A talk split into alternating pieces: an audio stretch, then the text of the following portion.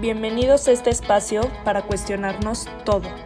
¿De dónde viene mi forma de ser? ¿Por qué creo lo que creo? En Aprender Conciencia invito a especialistas y expertos en todo lo relacionado con el impacto que tuvo la infancia en nuestras vidas. Soy María Diego y te invito a escucharme cada semana. ¿Cómo están? Bienvenidos a este episodio del podcast. Estoy grabando tarde, ya para mí de noche, como pueden ver, pero no quería dejar pasar. Hace mucho no grabo sola y quería reflexionar un poco de lo que hablo en las entrevistas, de lo que busco transmitir en el podcast. Y para todas las personas que me escuchan, cada semana, cada martes sale un episodio nuevo. Para los que no me conocen, este, empecé este proyecto para hablar de heridas de la infancia al principio, como que estaba muy enfocada en eso, pero la verdad es que poco a poco he ido evolucionando en autoconocimiento, en sanar nuestro pasado, en romper patrones y creencias limitantes. Yo lo enfoco mucho en no pasarlo a futuras generaciones, porque tengo dos hijos chiquitos de menos de cinco años. Entonces, a veces los temas se enfocan en esto, pero la verdad es que voy dirigida a adultos. No importa si eres mamá o papá, o si tienes hijos adolescentes o adultos, porque el trabajo de autoconocimiento es algo que nunca acaba. Lo puedes empezar en cualquier etapa de vida y siempre vas a ganar algo. Entonces quiero hablar un poco de esto y como que empezando desde cero para las personas que, que están aquí escuchándome, este, voy a empezar a hablar de las heridas de la infancia y qué son.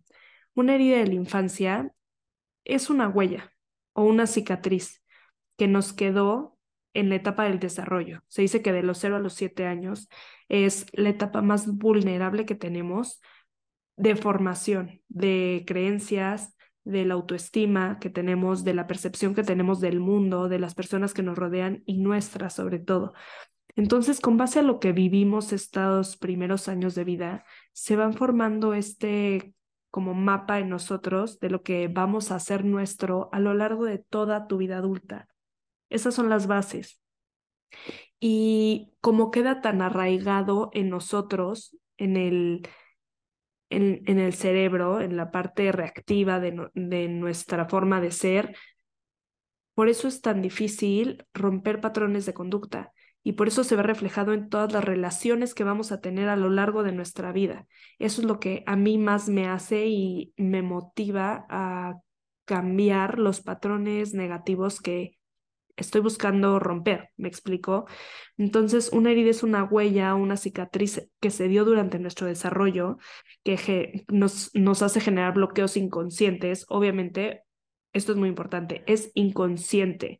En el momento que lo haces consciente, lo puedes cambiar y cómo empezó esto para mí.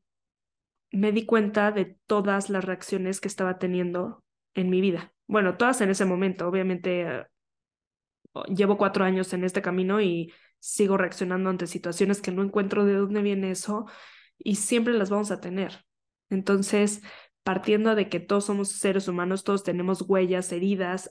Ah, he hablado de las heridas de la infancia, cuáles son, cuántas hay y las características de cada una tengo todo una todo un live dirigido a esto, toda una entrevista del podcast dirigido a esto, entonces pueden ir a escuchar esto mucho más a fondo con los expertos que he invitado y, y como que esto es un, una recopilación de todo lo que he estado hablando durante este tiempo en el podcast.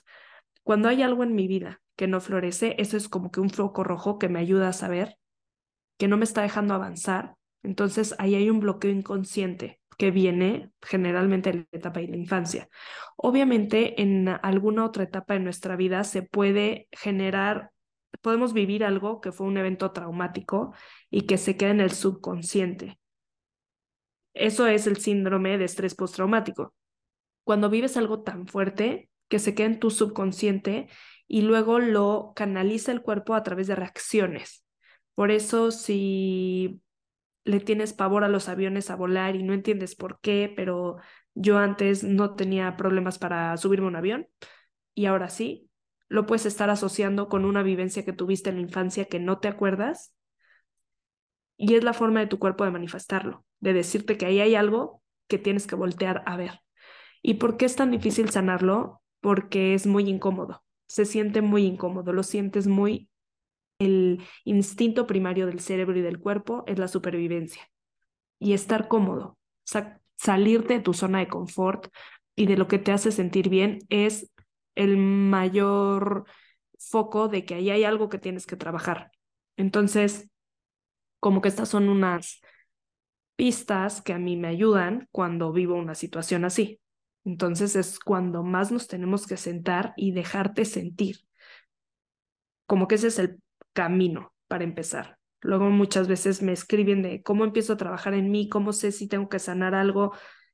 Justo eso, lo que más te incomoda sentir, como más incómodo te sientes en cierta situación, en, en una relación con una persona en específico, ahí es tu cuerpo diciéndote que ahí hay algo que tienes que voltear a ver y empezar a ir hacia adentro. Porque va de la mano con el autoconocimiento, el cuidarte, el tener hábitos saludables o positivos o que te ayuden. Es porque todo esto está conectado.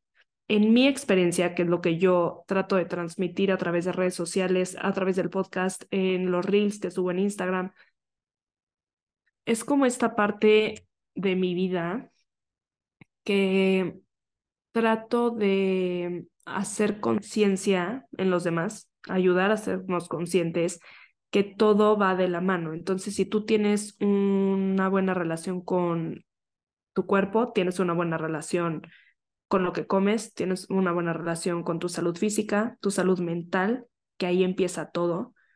Tu salud espiritual va de la mano porque no hay forma de hacer un trabajo personal, ir hacia adentro si no conectas con lo que sientes.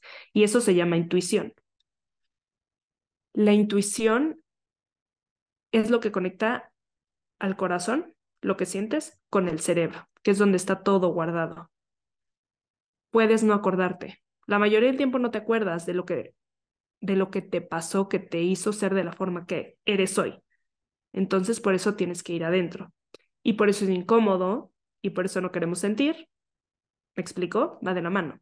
Entonces, esto es como que un caminito que solito te va llevando, pero no importa si tienes 20 años, 35 como yo, 40, 50, 60 y piensas como, porque entre más grandes luego es más difícil, ¿no? Como que piensas que así ha sido toda tu vida, que así estoy perfecto, no, no entiendo por qué tengo que cambiar mi forma de ser si así me ha funcionado 60 años obviamente te ha funcionado, pero hay áreas de tu vida, porque todos las tenemos, que se ven afectadas por las reacciones que tienes, que vienen de huellas que traes inconscientes en tu forma de ser.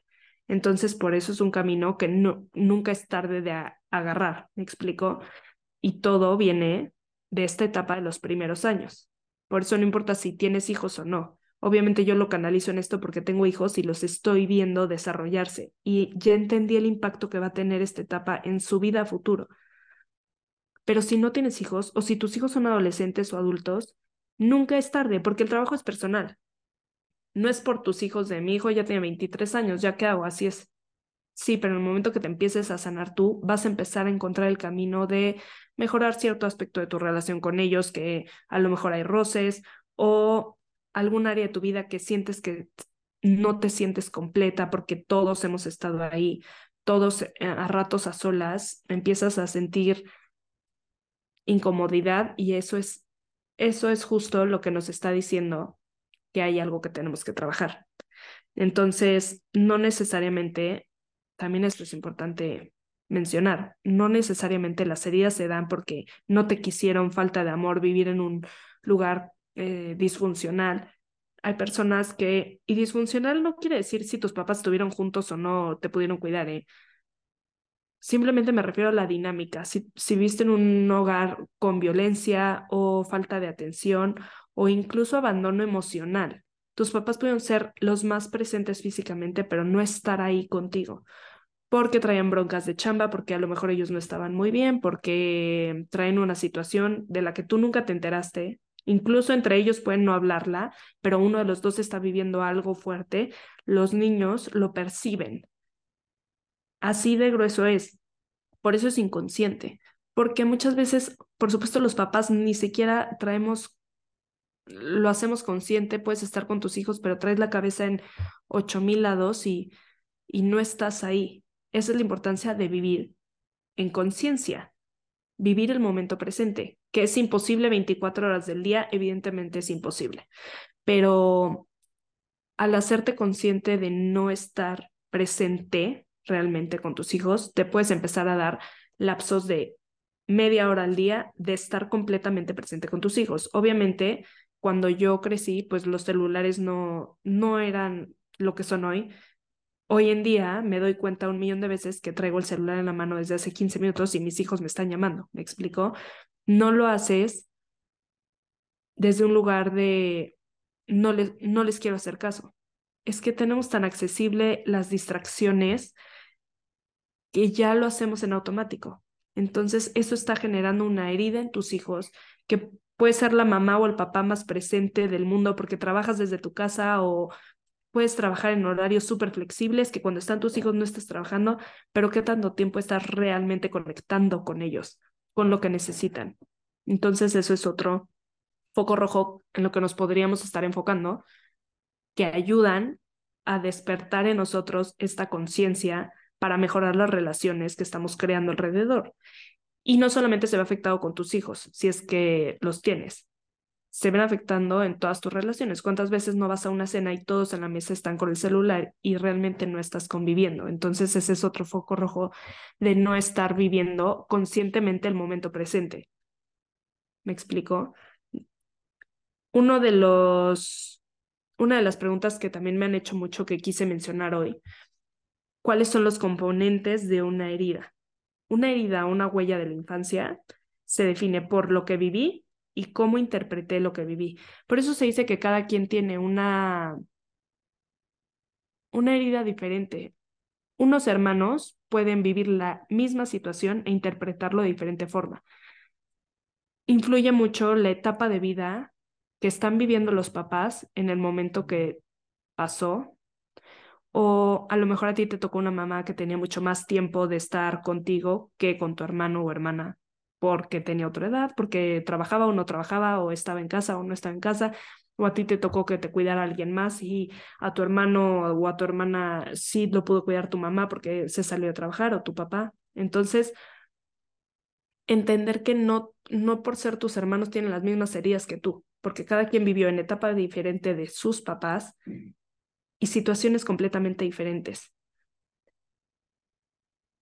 Cuando hablo de los papás, no busco que siempre empezamos, siempre tratamos como que de tirar la bolita a alguna cancha, ¿no? Es como, claro, mi mamá tenía que trabajar y entonces a mí nunca me cuidó y con mi hermano estuvo presente porque con él esa época no tuvo que haber trabajado no se trata de culparlos, porque tú hoy siendo papá o siendo un adulto, te das cuenta que haces lo mejor que puedes con lo que tienes. Entonces también es recalcar esto, dejar de señalar al de al lado, porque eso es lo fácil, estamos muy, muy condicionados a actuar de esta forma.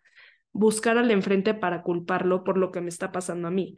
Pero tú hoy como adulto, si estás escuchando un podcast que es de autoconocimiento, y de ir hacia adentro y de conocerte y conocer tus heridas de la infancia es porque te puedes hacer responsable de ti y de lo que a ti te toca para entender de dónde viene lo que te pasó. No justifica el que haya habido violencia o no violencia o ausencia o que tus papás no estuvieron contigo, te abandonaron o... Pero tratar de ser mucho más empáticos y verlos como seres humanos. Quítales el papel de, de víctima de mi papá no me quiso porque se fue y me dejó. No tienes idea de lo que estaba viviendo tu papá en, en ese momento de su vida. Y voltea un poco el espejo a ti. Tú hoy, con la edad que tienes, con los recursos que tienes, con los hijos que tienes o no, ¿qué estás haciendo para mejorar tus relaciones alrededor? Y con esta empatía ayuda mucho a bajar las armas contra las personas que fueron tus cuidadores principales y entender de dónde venía su forma de actuar también. Todos venimos de una historia, todos venimos de un núcleo familiar diferente, por más que hayan sido tus papás y tus abuelos, vivían en etapas diferentes de vida. Y eso influye siempre en la relación que tuvieron con cada uno de sus hijos. Y lo veo, o sea, siempre lo, reboto a mí, lo veo yo con mis hijos. Con mi grande, que hoy tiene cuatro años y medio, siento que he sido una mamá muy diferente. Bueno, hoy soy una mamá completamente diferente a lo que fui cuando nació. He ido cambiando muchísimo, me he ido conociendo mucho más. Y con mi hija que tiene dos años, pues me agarró en otra etapa de vida, me agarró ya con un camino un poco recorrido de autoconocimiento. Desde mi embarazo lo tomé diferente, entonces le tocó otra mamá completamente diferente. Y también les está tocando hoy en día una mamá que tiene un proyecto que eh, estoy ocupada en otras cosas también y necesito más ayuda con ellos en el día a día y entonces me doy más ratos de poder hacer cosas que también me llenan y entender que empiezo cuidándome a mí para que se vea reflejado en la relación que quiero tener con ellos. Ni tratar de hacer todo yo sola, porque tampoco puedo con todo, y al final acababa más agotada y ya a las 10 de la noche histérica y no disfrutando ni mi maternidad, ni lo que hacía, ni mi vida, porque me ganaba el agotamiento. Entonces también me ha ayudado mucho el saber pedir ayuda y el saber ponerme como prioridad siempre. Yo, yo, yo, yo, María, no soy de la idea de que por tus hijos tienes que dejar absolutamente todo. Porque es muy fácil tener esta mentalidad y perderte a ti, muy fácil. Yo me empecé a perder y ahí fue cuando empecé a ver que me estaba hundiendo. Y no, iba a ser la mamá que quería ser para mis hijos, si seguía por ese camino. Entonces, eso es como que mi motivo de hacer esto. Sé que tengo seguidores nuevos y se me hace más fácil platicarlo por aquí que en Instagram, que te corta el video y luego no se suben bien y es más rollo, pero si estás escuchando esto, pues es un poco la idea de lo que busco transmitir. Si tienen cualquier duda o quisieran saber más, este, en unos meses voy a dar mi primer curso de autoconocimiento. No sé si va a ser presencial o en línea, pero si tienen cualquier duda o quisieran hablar de un tema específico o hay algo como que muy generalizado que tengan una inquietud, mándenme mensaje directo por Instagram en aprender.conciencia. Ahí siempre contesto todas las dudas, todas las preguntas que tengan. Este, trato de estar activa por ahí, salir más, pero se me hace mucho más fácil comunicarlo por aquí porque simplemente por el tiempo y por, por la facilidad de explicarlo más tranquilo. Y les quiero leer algo que escribí hace unos meses, como dos meses, que habla un poco del amor propio, de la, del autoconocimiento y cómo a mí me ha ayudado a ir de la mano de crecer como persona y que se ve reflejado en la relación que estoy formando con mis hijos y en mis relaciones alrededor. Entonces, siento que estamos en una etapa que se oye mucho el ámate a ti, ámate primero que nada, tú eres lo más importante, pero realmente se dice fácil y cuesta mucho. A mí me ha costado muchísimas preguntas, muchísimo dolor y muchas lágrimas porque es bien difícil atreverte a sentir todo lo que traes adentro. No es fácil. Si fuera fácil, todo el mundo lo haría, ¿no? Y por eso muchísima gente prefiere quedarse en su zona de confort antes de sentir esta incomodidad tan grande, que es el conocerte y conocer realmente de dónde viene tu forma de ser me dejé que la vida, me dije que la vida era mucho más que sufrir y que vivir arrastrando todos los problemas que tenemos. Y ahí entendí todo. El amor propio no es un sentimiento, sino la forma en que llevo mi vida. Es el día a día, es lo que haces todos los días por ti, porque te hace sentirte mejor en ese momento. Hay veces que he subido reels de mi rutina de la mañana, que es algo que tengo muy marcado. La de la noche de repente puedo, de repente no, y es mucho más desastroso porque pues a veces tienes planes, a veces alguien llega inesperado, tienes cena, lo que sea. Pero en las mañanas es algo que ya me lo hice de cajón. Para mí necesito empezar las mañanas así y, y es la forma de cuidarme en el día a día. Y para mí eso es como que la expresión perfecta de decir el amor propio que tengo y el autocuidado y autoconocimiento, porque sé que es lo que me ayuda a mejor empezar el día. En mi caso es eso, habrá quien las mañanas no es lo suyo y prefieren en la noche ya que se acabó el día y hacen una rutina de todos los días, lo que les ayuda a centrarse otra vez, a, cenar sin una pantalla enfrente, a escribir, lo que a cada quien le funcione. ¿Me explico? Cuando empecé a cuidar mis acciones, las decisiones que tomaba y cómo me afectaban, ahí entendí lo que era el amor propio. Hacerme cargo de mí y dejar que otros se hagan cargo de ellos. Descubrí ahí una forma de libertad y de placer inmensa. Hacer que los demás se hagan cargo de ellos. Es lo que más trabajo creo que me cuesta o nos ha de costar a todos porque siempre piensas que la gente te hace cosas. Obviamente esto lo he trabajado no solo yo. Voy a terapia cada semana. Este, leo muchos libros, que eso ayuda muchísimo. Tengo una sección de recomendaciones de libros en el highlight de Instagram, porque todo lo que tenga que ver con autoconocimiento, espiritualidad, autoayuda, te saca adelante. Entonces, esto también ha sido un eslabón inmenso en mi desarrollo personal. Entender que la gente no me hace cosas. La gente hace cosas desde su historia, desde sus propias heridas, desde su autoconocimiento, desde su amor propio, desde su... Nadie te hace nada a ti. Cada quien está llevando su vida como puede y como mejor lo entiende. Y eso te quita muchísimo peso y muchísimo sufrimiento. Entonces también entender esto, pero pedir ayuda es la clave, conocerte y ir poco a poco. Libros, documentales, películas, este, seguir cuentas que aporten, escuchar podcasts, todo lo que se les ocurra, cursos. Por eso trato de hacer esto, porque quiero ayudar a las personas a encontrarse y a encontrar su mejor versión. No desde hacer yoga y meditar seis horas al día, sino desde de verdad conocer de dónde viene cada parte de ti, de tu forma de ser y las reacciones que tienes y las relaciones que tienes, los ciclos en tu vida que se han ido repitiendo, que tú piensas que tienes mala suerte, lo pongo entre comillas, no es mala suerte, es algo que tú inconscientemente estás creando en tu vida, que se repite y se repite y se repite.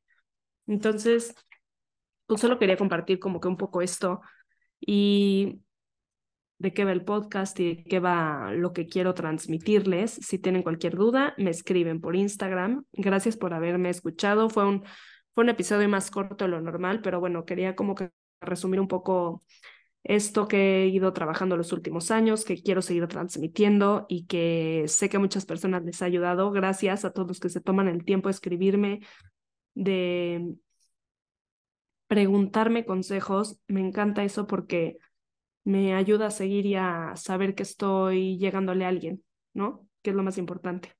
Entonces, gracias por escucharme. Nos escuchamos el próximo martes. Cualquier cosa, ahí me contactan por Instagram. Les mando un abrazo. Chao.